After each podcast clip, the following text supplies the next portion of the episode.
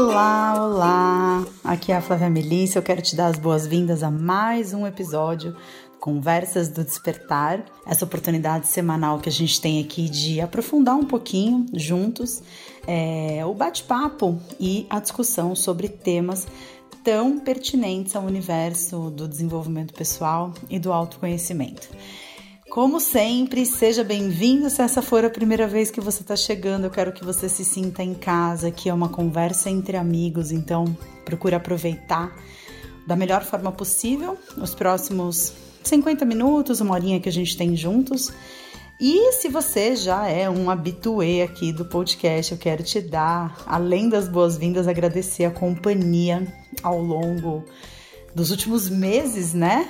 A gente tá indo, esse é o 18 episódio, se não me engano. Isso já é episódio pra caramba, né? A gente já tá um bom tempo aí trilhando essa jornada juntos e eu só tenho a agradecer pela oportunidade de ter quem me ouça, porque isso é o que me permite falar. E em alguns momentos, especialmente como hoje, poder falar e me ouvir falando é o que cada vez mais se mostra fundamental na minha jornada. Esses podcasts eles têm me ajudado demais a elaborar processos meus, a me enxergar como se eu é, enxergasse assim a minha própria vida de dentro para fora. Eu sempre escuto os podcasts depois que eles vão ao ar, editadinhos, bonitinhos, que o Ricardo sempre dá aquela aperfeiçoada aqui nos aspectos técnicos do negócio, mas é sempre muito bom me ouvir falando. É quase como se eu tivesse ouvindo uma outra pessoa falar, eu tenho muitas vezes essa sensação assim de que quando eu tô falando aqui, muitas vezes eu fecho os olhos e eu gravo podcast às vezes o tempo todo de olhos fechados.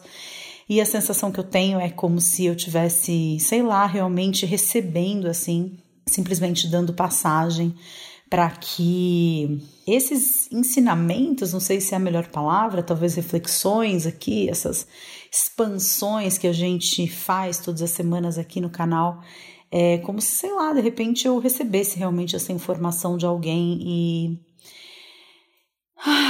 Especialmente para falar sobre o assunto que a gente vai falar hoje, eu queria fechar os meus olhos por um momento e se você puder me acompanhar, fecha seus olhos e só se torna consciente desse momento presente que a gente é tão pouco consciente para o momento presente, a gente está sempre tão absorto em milhares de coisas que estão acontecendo, em coisas que a gente tem que fazer, ou coisas que a gente ouve, ou coisas que a gente se lembra que a gente esqueceu de fazer. Pessoas que demandam a nossa atenção, trabalho, coisas para fazer, e a gente se esquece dessa preciosidade que é respirar aqui, né? No aqui, no agora. Coloca uma mão no seu peito para que você possa sentir o seu coração batendo e se percebendo vivo nesse momento. Eu quero aproveitar esse meu momento aqui para realmente pedir ao universo e pedir a Deus, a existência, que tudo que eu fale hoje aqui parta de um lugar de amor e não de medo, e também que sirva, que vá ser útil para quem está me ouvindo, porque falar de morte falar de processos de luto, falar desses medos tão primitivos e tão tão pertencentes, né, à nossa realidade, porque se tem uma coisa que a gente sabe desde muito cedo na nossa vida que a gente vai morrer um dia, mas a gente passa muito tempo. Eu conversava com uma amiga minha esses dias pelo WhatsApp falando, cara, a gente não tem a menor noção, né, de que a gente vai morrer. A gente sabe que a gente vai morrer, mas a gente não tem noção nenhuma de que a gente vai morrer um dia, porque se a gente tivesse essa noção, Bicho, sabe quando que a gente ia se incomodar com o que alguém tá falando, ou com um comentário que fizeram numa postagem, ou com um seguidor que diz que vai deixar de seguir porque se decepcionou com alguma coisa que você disse, ou é, a gente não perderia meio segundo da nossa vida nos preocupando com julgamentos, né, de uma outra pessoa a respeito das nossas vidas e a gente não perderia tempo e deixaria de tentar conquistar sonhos ou tentar alcançar objetivos é, por medo de não dar certo, né? A gente simplesmente, uau, acho que se fundiria com o momento presente de uma forma única. Esse tema, ele. Eu, eu não conseguiria gravar o podcast dessa semana falando sobre outra coisa. Eu estou passando por uma situação bem delicada com uma pessoa muito próxima, uma, uma, amiga muito querida, e eu vou tomar a liberdade de não entrar tanto assim no mérito da questão do que está acontecendo, é, por respeito à privacidade dela e por respeito à privacidade de todas as pessoas envolvidas, mas eu estou vivendo um momento assim de muito questionamento e de muita reflexão em relação a muitas coisas, né? Que, e eu, eu eh, resolvi falar sobre isso. Eu tô gravando esse podcast no domingo à noite, excepcionalmente. Eu acabei de chegar em casa. É, e eu tô gravando esse podcast, eu sempre gravo na segunda-feira, mas como essa semana eu vou pro Namastê, em Teresópolis, é, na quarta-feira. O Ricardo tem um dia menos de trabalho, então eu resolvi gravar esse podcast um pouquinho antes. Mas eu não acho que mudaria muita coisa se eu deixasse para gravar esse podcast amanhã e talvez seja bacana também para o meu próprio processo, para quem está me ouvindo, que esse podcast seja gravado num momento de bastante ah, de sentimentos nus e cruz, assim, porque tem algumas coisas que a gente não fala, né? A gente não fala de.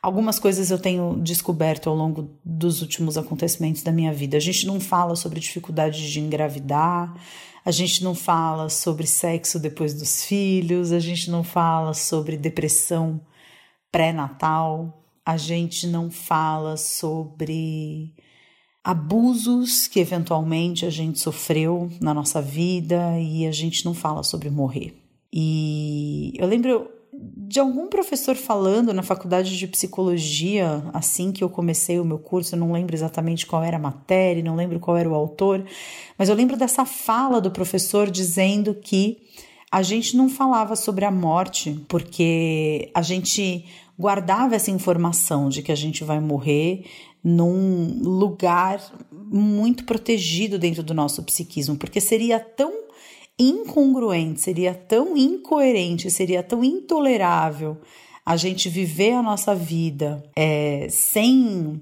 essa ilusão de que a gente vai viver para sempre, né? A gente seria tão difícil da gente viver com a consciência de que um dia a gente vai morrer, que então, para o nosso psiquismo, a gente nega essa realidade até o último momento. Eu não estou querendo dizer aqui que a gente tenha que viver com essa consciência to todos os dias da nossa vida, porque eu acho também que se a gente vivesse com essa realidade muito nua e crua, assim, também seria muito difícil da gente construir coisas sólidas, né? A gente viveria muito que nem bicho. Inclusive, esse autor ele falava exatamente isso, que a diferença entre o ser humano e outros mamíferos é porque, num determinado momento, o homem adquire a consciência a respeito da própria finitude e isso faz com que é, exista todo um mecanismo defensivo que se desenvolve em função da necessidade de precisar negar essa, essa certeza e precisar negar essa realidade para a gente conseguir construir né, alguma coisa na vida. Mas, e, e, é um assunto sobre o qual, assim, é, eu sinceramente não sei se eu escutaria um podcast falando sobre esse assunto se eu não estivesse passando por uma situação que traz muito de perto essa possibilidade da morte, né? É, eu devo ser sincera que eu não me considero uma sumidade no assunto luto, e esse podcast também não é um podcast técnico, ele é um podcast muito da minha própria experiência e das minhas reflexões, claro, né? Sempre como profissional, porque eu sou uma psicóloga, né?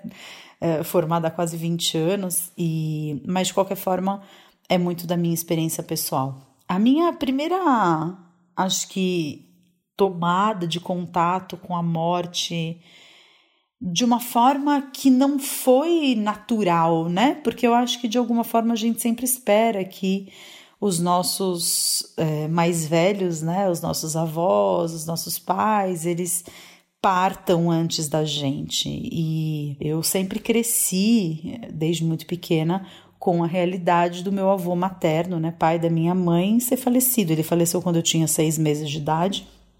E desde então é, eu convivia com essa realidade. Meu avô morreu, minha avó é viúva.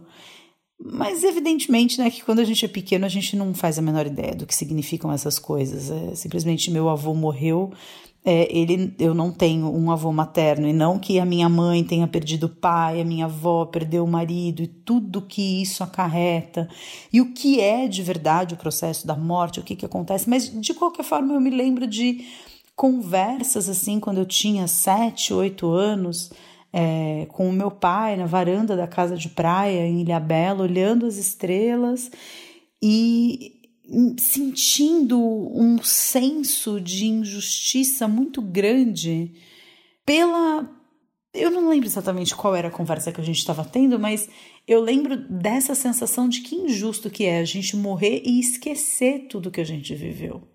Então, de alguma forma, desde aquela época, para mim já existia uma noção de continuidade. Não sei se porque alguém tinha falado alguma coisa, mas para mim existia essa ideia de que a gente continuava de alguma forma. Quando eu era adolescente, eu me lembro de uma menina do colégio ter morrido, e eu me lembro de um amiguinho da minha irmã que teve leucemia e acabou falecendo. E eu acho que esses, essas foram talvez as duas situações em que eu entendi, em que eu primeiramente entrei em contato com uma com uma anormalidade relacionada à morte, porque o normal é você morre de velhice. Claro, por doenças associadas à velhice, mas pessoas jovens não deveriam morrer, e, e isso é, ficou muito forte na minha vida e na minha experiência quando eu perdi um primo de 21 anos, né? Eu tinha meus 13, 14 na época. E o meu primo ele morreu é, de uma forma muito estranha e que até hoje é, ninguém sabe muito bem o que aconteceu, mas ele simplesmente morreu. Né? E, e, e eu acho que ter entrado em contato com a morte do meu primo e a forma como a minha tia, principalmente, reagiu a isso, a forma como ela vivenciou o luto, é, foi muito forte, muito marcante para mim, né? Uma mãe perdendo o próprio filho. Eu acho que foi a primeira vez que eu vi essa cena acontecendo. E a verdade é que de lá para cá, tirando os meus avós, que são as mortes naturais, né? Eu, eu, eu nunca perdi alguém de verdade, eu nunca perdi alguém próximo de verdade. Eu é, vivi esse risco muito de perto quando o Ricardo quando eu conheci o Ricardo, o Ricardo, né, meu marido, tinha um tumor no cérebro, essa era uma realidade muito palpável, era muito é, era muito presente, né? Essa possibilidade de ele vir a falecer, seja porque o tumor poderia, sei lá, sangrar novamente dentro da cabeça dele, é, seja porque ele seria submetido a uma cirurgia e poderia morrer na cirurgia.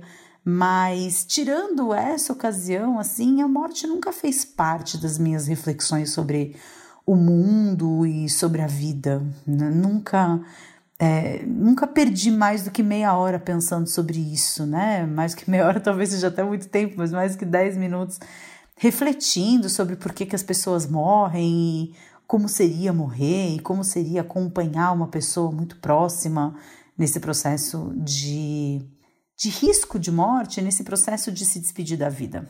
E muito recentemente, essa minha amiga, uma grande amiga minha, ela descobriu que estava doente. Ela é uma pessoa muito feliz, muito animada, muito positiva diante da vida, ou pelo menos é, era a forma como a gente achava que ela era, né? Porque nos últimos tempos eu venho entendendo que também existiam mágoas muito grandes relacionadas ao passado e quando eu, eu trabalhei no hospital público, né, eu trabalhei durante algum tempo fazendo especialização no Hospital do Servidor Público Estadual aqui em São Paulo. Eu tive uma amiga que ela fez o trabalho de conclusão de curso dela no hospital foi exatamente sobre é, esse essa, essa doença maldita que é o câncer, né?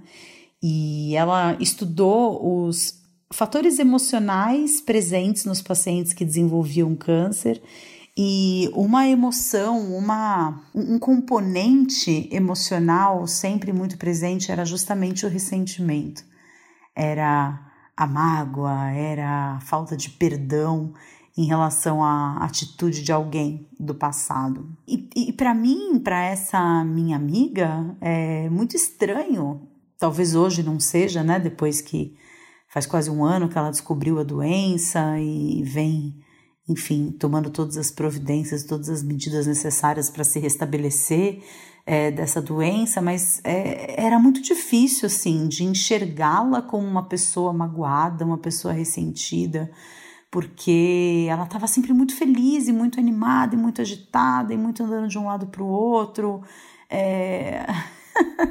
a gente sempre brinca assim, né, que é, é, é, ela é uma pessoa que na vida passada com certeza era um cacheiro viajante ou então alguém que viajava que tinha rodinha no pé, né? E, e é, é, é, é, muito estranho, assim, porque eu acho que a primeira coisa que a descoberta da doença dela causou em mim foi um profundo senso de indignação, porque simplesmente não combinava com ela passar por essa experiência, né? E eu acho que esse meu pensamento, primeira reflexão assim que ele me traz, é uma reflexão de como a gente não conhece as pessoas e como a gente vive uma vida pautada em aparências, pautada em mostrar coisas para as pessoas e pautada principalmente em esconder coisas das pessoas. É, a gente, essa falta de educação emocional, eu, eu não acho que o câncer seja uma doença meramente emocional, eu acho que existem inúmeros fatores envolvidos, mas eu acho que ele está tão presente na atualidade porque eu acho que a gente está tão distante do nosso meio de vida natural, né? É, a gente bebe uma água que é cheia de flúor, de um monte de coisa, a gente come uma comida que é entupida de agrotóxico, né, transgênico ou geneticamente modificado. A gente vive uma vida sedentária quando nós fomos feitos para sermos nômades e a gente aprendeu a fingir que a gente está feliz quando a gente não está feliz. É, a gente aprendeu a camuflar as nossas emoções e a gente aprendeu em algum momento da história da humanidade a tentar se encaixar num padrão que a sociedade diz pra gente que tá certo. Então, o padrão é eu não posso demonstrar que. Sabe aquela velha frase que quando a gente é criança a gente fala, né? Ah, o que vem de baixo não me atinge. E a gente deixa passar as mágoas, a gente deixa que aquilo que a gente sente seja colocado em segundo plano, porque a gente acha que aquilo não é certo de se sentir. É, quantos recalques a gente vai criando ao longo da vida por não se permitir sentir aquilo que a gente está sentindo. E essa foi uma reflexão que eu fiz assim com ela, inclusive, assim que é, assim que a gente teve oportunidade de conversar, é, em que ela confessou que ela estava muito triste com muitas coisas que estavam acontecendo na vida dela nos últimos anos, né? Desde que o Gael nasceu, eu me distanciei um pouco do ambiente onde a nossa amizade, é, praticamente no cenário do qual, no qual a nossa amizade acontecia. É, mas a gente sempre manteve contato, mas eu não acompanhei de perto muitas das situações que ela viveu.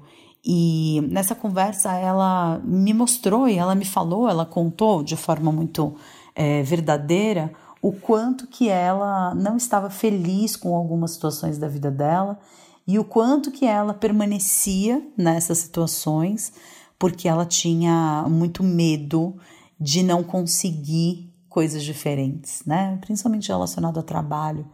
É, e, e, e é tão louco isso, porque como a gente troca a nossa vida como a gente abre mão de aspectos que são tão fundamentais, como, por exemplo, se sentir bem a maior parte do tempo do seu dia, você trabalha. Como que é você viver a sua vida esperando que o tempo passe para que então você se sinta bem dentro da sua vida? E aí você passa a semana, o dia esperando que o horário de bater o ponto chegue, você passa a semana esperando o final de semana chegar, e você passa as semanas esperando um feriado chegar, e você passa os meses esperando as férias chegarem, e você passa uma vida esperando o momento em que você vai se aposentar, e que você vai poder fazer o que quando você for se aposentar, né? Você nem sabe o que fazer. Muitas, muitas vezes é, a minha mãe é um exemplo disso, né? Minha mãe ela é aposentada já faz bastante tempo, mas ela nunca deixou de trabalhar. E eu percebo claramente no processo dela o quanto que ela ela diz que no final desse, desse ano ela não vai mais dar aula. eu não sei se eu acredito muito ou não, mas eu, eu acredito, eu acredito que dessa vez ela realmente esteja motivada a fazer isso.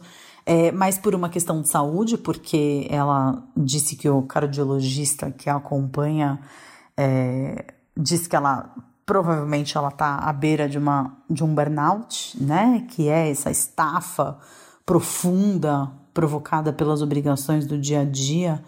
É, ela disse que muitas vezes ela quando ela sabe que ela vai trabalhar no dia seguinte, porque ela não trabalha todos os dias da semana, ela acorda de madrugada com ânsia de vômito, pensando em ir para o trabalho no dia seguinte. Mas qual é a dificuldade, né? A dificuldade do que, que eu faço com o meu tempo? O que, que eu faço da minha vida se eu não tiver nessa roda viva da civilização, de produtividade, de fazer parte do, da, do, da galera que produz, né? O da renda per capita, o PIB do país e, e como é difícil a gente se desconectar dessas exigências. E, e, a minha preocupação quando eu resolvi falar sobre isso aqui no podcast não é falar de luto e de morte como possibilidades é, de um ponto de vista de, de, de destruição da vida, mas falar como é essa tomada de consciência a respeito da finitude da nossa existência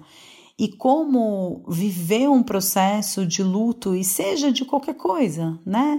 Pode ser o luto de uma pessoa, pode ser um luto de um momento da sua vida, pode ser o luto de uma fase da sua vida que você está prestes a, a, a encerrar. Como isso pode somar positivamente para a sua vida? E eu acho que essa questão de como que a gente vive os nossos dias dando mais importância para o que dita a sociedade, porque dizem as outras pessoas, para a opinião dos outros a nosso próprio respeito, eu acho que é a primeira eh, chavinha que está virando para mim. É, quando eu penso que, quando eu tenho essa certeza acesa dentro do meu coração de que a qualquer momento alguma coisa pode acontecer e eu posso morrer, ou as pessoas que eu amo podem morrer, é, e o quanto que eu tô consciente para a preciosidade que é cada momento ao lado de cada uma dessas pessoas. Qual é o sentido? Se eu tenho essa noção da finitude desperta dentro do meu ser, como que eu posso simplesmente dar um tchau rápido para uma pessoa que eu amo porque eu estou preocupada, porque eu tenho uma reunião daqui a pouco, ou porque eu tenho uma coisa de trabalho muito importante para fazer. É, como que eu posso deixar momentos serem banais na minha vida? Eu acho que quando a gente entra em contato com essa realidade da finitude, quando a gente entra em contato com essa, ah, essa, essa, essa certeza de que cada momento da nossa vida pode ser o último, que cada momento que a gente está vivendo, a gente não tem garantia nenhuma de que vai existir um outro. É, hoje eu acho que eu entendo as palavras do meu mestre, né? Do Osho, quando ele fala sobre celebração da vida.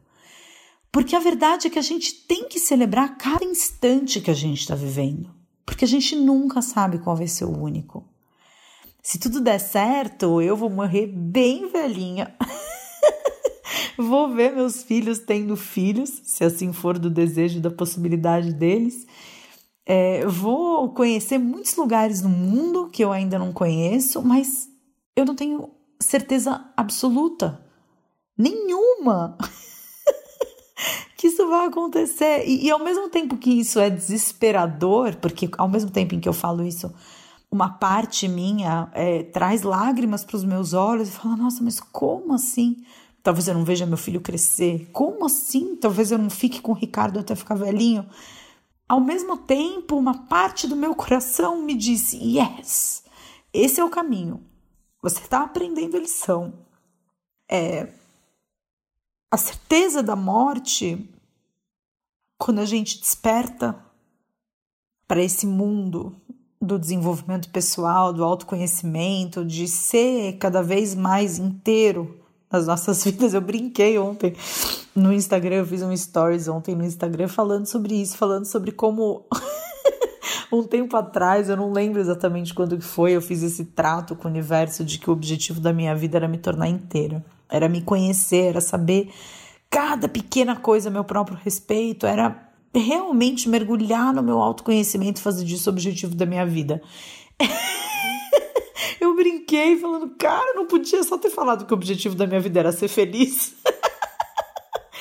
tinha que falar e mergulhar em sombra, em processo de autoconhecimento, em ser inteira. Isso torna tudo tão mais complexo às vezes, mas quando a gente desperta para esse universo e quando a gente vive esse universo de fato nas nossas vidas, outras coisas deixam tanto de ser importantes, é, outras coisas você simplesmente não consegue mais se importar com coisas bestas e coisas boas, é, co coisas bobas do dia a dia.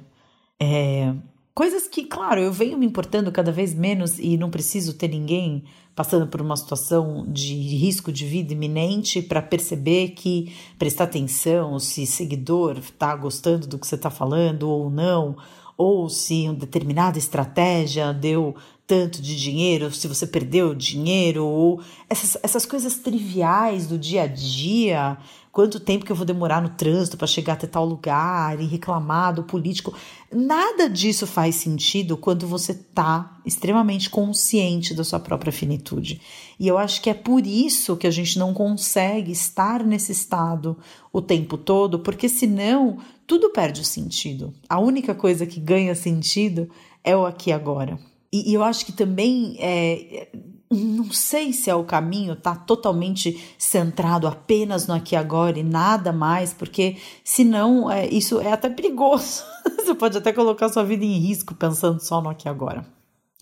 Mas é, a, a, a consequência, assim, o resultado final dessa reflexão, de, desse exato ponto que eu quero é, trazer aqui para vocês e que faz parte muito do que eu estou vivendo agora é que quando a gente desperta para essa finitude imediata de que qualquer coisa pode acontecer a qualquer momento, que não é porque a gente não sabe que a gente tem uma doença fatal, que a gente está imune a morrer a qualquer momento, seja de um derrame repentino, seja num acidente de carro, seja num pela violência das grandes cidades, é, seja porque de repente a gente come alguma coisa estragada, tem uma baita de uma infecção intestinal e não consegue se recuperar, seja por qualquer motivo, quando a gente está desperto para essa realidade, a gente começa a perceber que nada é banal na vida. Nada é banal. O bom dia de um filho, o sorriso da pessoa que você ama, os cuidados com você mesmo, aquilo que você come. Quantas vezes a gente come sem prestar a menor atenção naquilo que a gente está comendo? E eu agradeço. Tá doendo muito, é um momento que está sendo muito doloroso para mim, muito dolorido para mim. Eu pensei em gravar esse podcast em outro dia, porque eu falei, nossa, eu já não vou conseguir falar sobre outra coisa que não seja por isso, mas de fato, assim, é, é eu percebo como um momento triste, mas um momento muito bonito da minha vida que está me permitindo refletir muitas coisas a respeito da minha própria jornada, a respeito da forma como eu vivo a minha vida. E eu agradeço muito por estar tá passando por essa situação. É...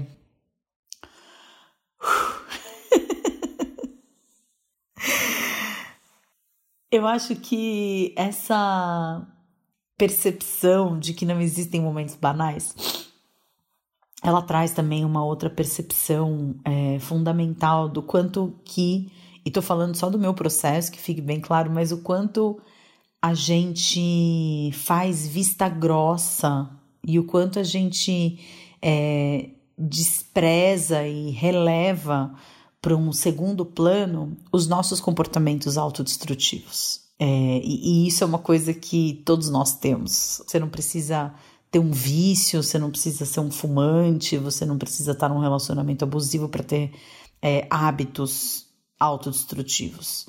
É, você assistir três episódios seguidos da sua série preferida no Netflix, é, sabendo que no dia seguinte você vai ter que acordar cedo e sabendo que essas horas que você está deixando de dormir vão fazer falta no dia seguinte, isso é um comportamento destrutivo. Ou comer demais quando você já está satisfeito só porque a comida está tão gostosa e você não sabe quando você vai comer aquela comida gostosa de novo. Isso também é um comportamento destrutivo. É, você comer determinado tipo de alimento, mesmo sabendo que aquele alimento não faz bem para você, como é o caso para mim, por exemplo, do glúten. Eu sei que eu me sinto muito melhor sem o glúten, eu sei que eu fico muito menos inchada, eu retenho muito líquido. E eu, eu sei que o glúten ele me faz mal, porque eu já fiquei sem o glúten, né? E nossa, eu lembro que uma dor nas costas que eu tenho, porque agora, né, com a pancinha de grávida eu voltei a ter, mas uma dor nas costas que na época era muito forte. Eu parei de comer glúten, ela sumiu por completo do dia para noite. E eu sei disso, e a despeito disso eu como glúten, e talvez você seja assim com refrigerante, ou você seja assim com açúcar, ou você seja assim com excesso de trabalho, ou você seja assim com sedentarismo, ou você seja assim porque você é, ainda come carne e quando acha que não deveria mais comer, ou quando você é, tem determinado hábito de dormir muito tarde, acordar muito tarde, quando você sabe que é, você acha que te faria bem se você não fizesse isso, ou se você bebe quando você sabe que não te faria bem beber, ou no meu caso também vivi isso na época em que eu fumava maconha e eu acordava todos os dias e falava que eu não ia fumar maconha naquele dia e quando eu via eu estava fumando às três horas da tarde.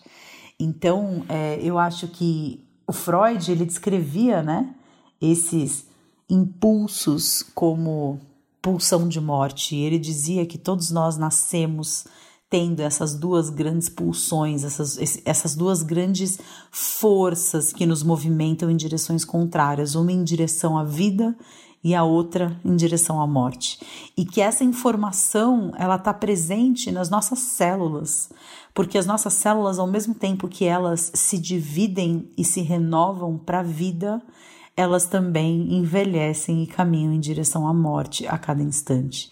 Então, eu acho que essa pulsão de vida, pulsão de morte, esses comportamentos destrutivos e comportamentos construtivos, comportamentos criativos, comportamentos de buscar os nossos sonhos e buscar ser mais saudáveis e buscar é, a vida que a gente quer viver, eles nada mais são do que mais uma representação da eterna dualidade que a gente vive nesse plano, né? Representadas aí pelos pares de opostos, lua, sol, noite, dia, bom, ruim, amargo e doce, céu e terra, homem e mulher.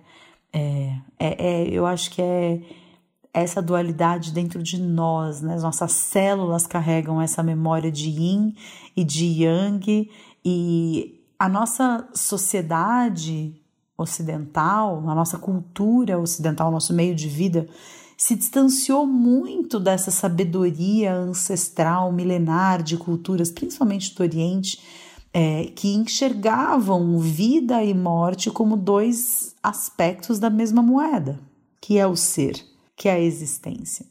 Eu lembro a primeira vez que eu me deparei com essa ideia foi no curso de filosofia taoísta na Sociedade Taoísta do Brasil. Vou deixar o link aqui embaixo para quem se interessar procurar saber mais. E eu lembro que numa determinada aula, o sacerdote, que era o professor, né, o Wagner Canalonga, que também é psicólogo por sinal, ele falava exatamente isso, né? Que yin e yang é, são esses pares de opostos e que yin representa aquilo que não é visível, aquilo que está escondido, e o yang é aquilo que é visível. Então, se eu pego um papel e eu coloco esse papel entre mim e você, o que é yang para mim, que é aquilo que eu enxergo, é justamente o yin para você. E é, o que é yang para você, que é o que você tá vendo desse papel que eu tô segurando entre nós dois, é o yin para mim. E que o mundo dos mortos e o mundo dos vivos, ele seria um mundo é, de oposição, né? Então nós estamos aqui, nós vivemos entre os vivos, nós estamos nesse plano de existência e os mortos estão no plano de existência deles, né? E para eles a gente tá vivendo a nossa vida da mesma forma que eles estariam vivendo a vida deles. E essa noção eu acho que ela faz tanto sentido, essa dança cósmica entre viver e morrer, e a consciência migrando de uma existência para outra, e todo o entendimento do taoísmo a respeito desse caminho de morte e renascimento, né, que o budismo chama de samsara, é tudo muito bonito, é tudo muito poético assim e faz tudo muito sentido quando a gente pensa sobre essas coisas ou quando a gente é, leva essas coisas em consideração de um lugar de meditação, de um lugar de não mente, de um lugar é, não regido por essa lógica da dualidade e, e, e sim por uma lógica de transcender a dualidade. Quem disse que morrer é sempre ruim? É, quem disse que a morte também não pode ser um alívio do sofrimento? E de um sofrimento que muitas vezes não é evidente, não é um sofrimento físico, às vezes é um sofrimento emocional e, e Deus me livre, está estimulando que alguém pense aqui em morrer para se livrar do sofrimento. Eu estou falando que a morte, o maior sofrimento é para quem fica. E essa é uma visão que a gente nessa sociedade ocidental a gente não tem a morte ela é muito lamentada é, por conta das nossas dores por conta da dificuldade que a gente tem em aceitar a ausência de uma outra pessoa é, de uma pessoa amada que está indo embora e o que, que eu vou fazer com o amor que eu sinto por essa pessoa né é, a sensação é que fica um amor sobrando, fica uma emoção sobrando, fica um sentimento sobrando. O que, que eu vou fazer com isso? não vai mais ter essa pessoa para receber esse amor que existe em mim e que eu quero dedicar a ela. Mas ao mesmo tempo, que noção egoísta de amor é essa que eu preciso ter um objeto vivo para poder, para me permitir sentir amor por alguém?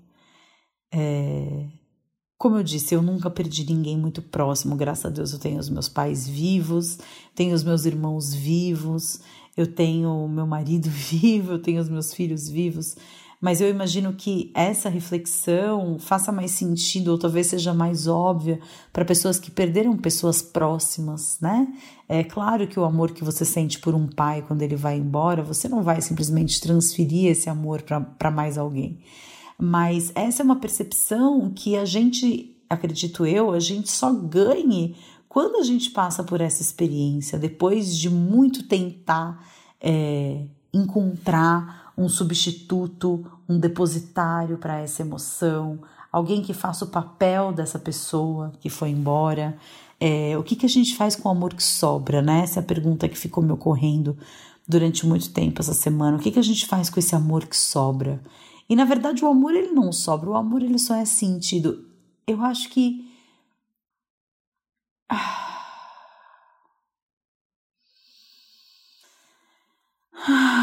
quando eu penso em tudo isso que está acontecendo, eu vejo uma perfeição tão grande por trás de cada pequena coisa. Quando eu falo desse lugar de expansão e esse lugar de aprendizado e esse lugar de crescimento e não simplesmente de um lugar. Eu tô com os meus olhos fechados agora porque a sensação que eu tenho é que se eu abrir os olhos é, eu vou começar a ver a dor da separação, eu vou começar a ver é, as lembranças que trazem dor e eu vou começar a ver tudo aquilo que eu não gostaria que estivesse acontecendo. E com os meus olhos fechados é mais fácil de me conectar com esses aprendizados todos, essas lições todas, a, a, o aprendizado e a escola que está sendo para mim em termos de crescimento pessoal, passar por essa situação e novamente a sensação de gratidão, mas em nada muda o fato de que é muito difícil você se despedir de alguém que você ama. Nada muda o fato de que é muito difícil você lidar com o risco de morte tão próximo de você. É, os aprendizados eles não substituem a presença física de alguém amado na sua vida e os aprendizados eles não amenizam a dor que eu vou sentir se por acaso o pior acontecer com essa minha amiga. É, os aprendizados eles servem como uma reafirmação de uma escolha que eu fiz na minha vida há muito tempo, que é uma escolha de me conhecer, uma escolha de crescer, uma escolha de sempre procurar aprender com qualquer situação que eu esteja vivendo na minha vida, porque de verdade eu acredito naquele exemplo que eu já dei algumas vezes e até mesmo aqui em algum podcast eu já falei sobre isso, que é a questão do da árvore que cai, né, e obstrui o, o fluxo do rio.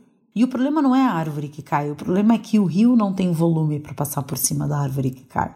Porque se a gente for olhar o subterrâneo de qualquer rio, com certeza outras árvores caídas estão ali debaixo daquela água, mas ele teve volume suficiente para passar por cima daquele obstáculo e o obstáculo deixou de ser um obstáculo. Eu acho que na nossa vida acontece exatamente da mesma forma. Quando a gente tem recursos para lidar com uma situação, essa situação não é um problema. A situação é um problema quando a gente não tem recursos para lidar com ela.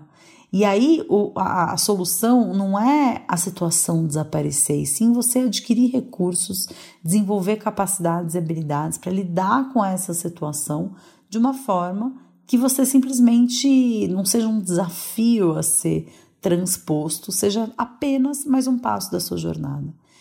E eu quero, com essas reflexões que eu estou trazendo aqui nesse podcast, trazer para a minha vida e para a vida de alguém que esteja ouvindo, se identificando com, com, com, com, essa temática, ferramentas para que a gente vá para além da dor. Porque a gente não fique só na dor, a gente não fique só na dor do luto, na dor da perda, na dor do medo da perda, mas que a gente vá para além é, desse lugar de dor, para que a gente vá para um lugar em que a dor faz sentido, e parece que quando a dor faz sentido, ela diminui um pouco. É o que eu tenho aprendido e o que eu tenho percebido na minha própria jornada. É, assim como um terceiro ponto que eu acho que é fundamental, que é o que você escolhe a cada instante da sua vida.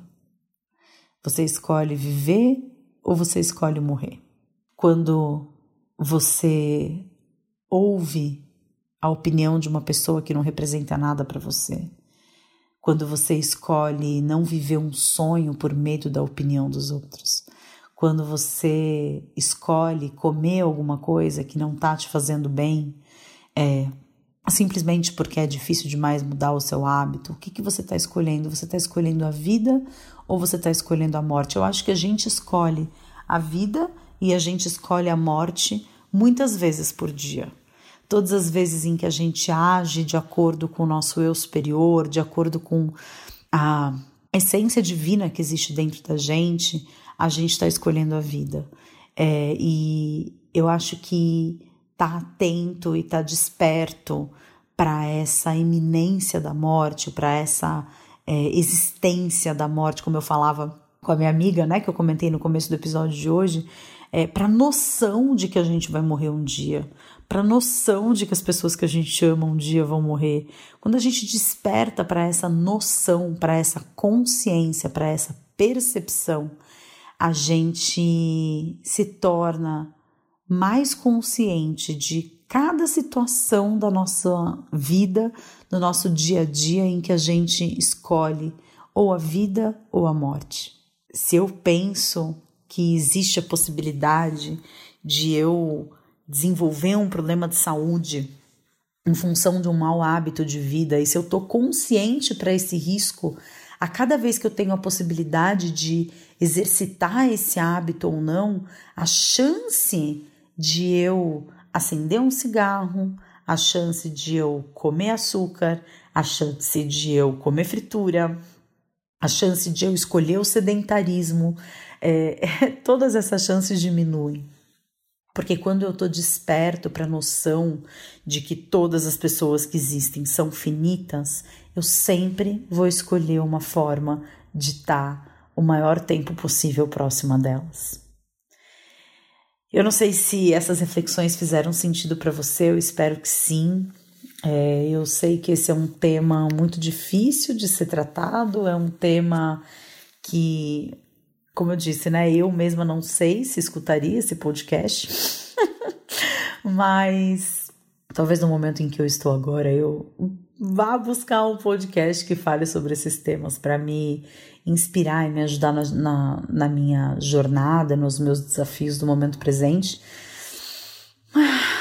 Mas foi bom falar sobre isso, foi bom refletir aqui sobre formas produtivas de lidar com isso que está acontecendo, mesmo sabendo que nada disso muda o fato de que.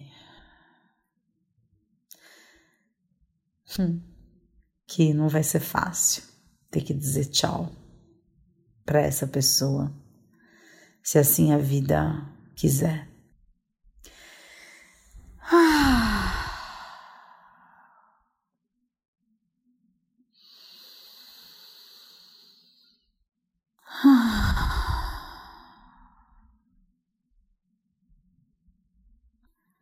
Experimenta dar algumas respirações profundas você também. trazendo um pouco de energia para o seu ser. Depois de todo esse tempo aqui, ouvindo sobre algo que vai justamente na contramão, né? Do que a gente quer viver, que é vida, que é saúde, que é alegria. Mas eu de verdade acredito que ser inteiro é a gente também estar desperto e também estar acordado para esses lugares de morte, de solidão, de luto, de desespero, de dor. Eu acho que é só olhando para todos os aspectos desse lindo diamante chamado vida que a gente vai conseguir de verdade prosperar enquanto indivíduos e enquanto humanidade. E eu te agradeço demais a presença até aqui, a paciência e o amor de estar comigo nessa jornada e nesse momento tão específico da minha vida.